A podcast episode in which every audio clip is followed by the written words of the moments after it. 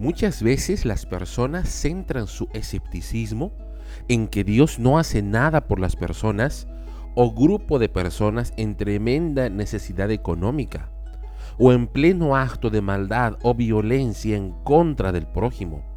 Por tanto, hacen responsable a Dios por ello y se convierte en el motivo principal no de creer en la existencia de Dios porque al menos reconocen que existe, sino en creer quién es Dios.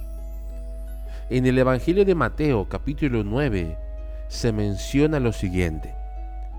Jesús recorrió todas las ciudades y aldeas de esta región, enseñando en las sinagogas y anunciando la buena noticia acerca del reino, y sanaba toda clase de enfermedades y dolencias.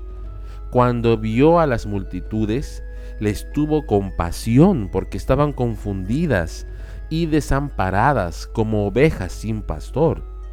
A sus discípulos les dijo, la cosecha es grande, pero los obreros son pocos. Así que oren al Señor que está a cargo de la cosecha, pídanle que envíe más obreros a sus campos. El texto bíblico menciona dos palabras importantes, confundidas y desamparadas. Es justamente el estado al que muchas personas llegan cuando no tienen cerca a obreros de Dios, que dicho sea de paso son pocos, con palabra de Dios llena de sana doctrina, que nos hace conocer con certeza quién es Dios.